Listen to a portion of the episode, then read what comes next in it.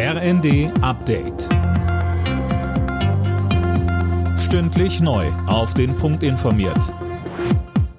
Ich bin André Glatzel. Guten Tag. Noch in diesem Jahr sollen die ersten beiden LNG-Terminals in Deutschland fertig sein. Das hat Wirtschaftsminister Habeck bei einem Besuch in Wilhelmshaven bekräftigt. Das sei das acht- oder zehnfache Tempo, das vergleichbare Bauprojekte in Deutschland sonst haben, so der grünen Minister.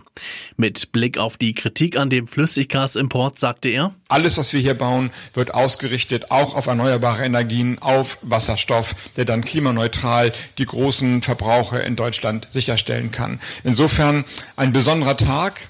Nicht schlecht, dass wir die letzten zwei Monate alle zusammen hinbekommen haben. Dann vor allem nach vorne gucken kann und sagen kann, der Horizont, den wir gerade sehen, der ist ziemlich groß. Wenn wir so weitermachen, dann werden wir den erreichen. Bundestagspräsidentin Bärbel Bass will am Wochenende in die Ukraine reisen. Von der Bundestagspressestelle heißt es, dass ein Treffen mit dem ukrainischen Parlamentspräsidenten Stefanschuk geplant ist. Bass wäre damit die höchste Repräsentantin Deutschlands, die seit Kriegsausbruch die Ukraine besucht.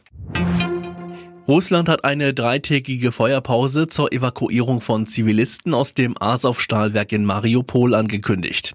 Sie soll heute, morgen und Samstag tagsüber jeweils zehn Stunden greifen.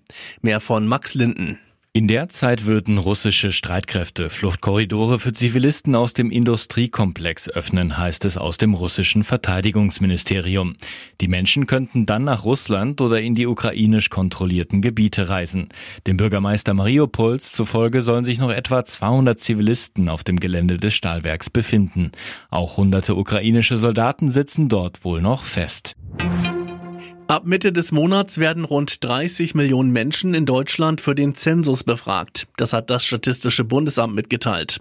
Wer ausgewählt wird, ist gesetzlich dazu verpflichtet, die Fragen zu beantworten. Alle Nachrichten auf rnd.de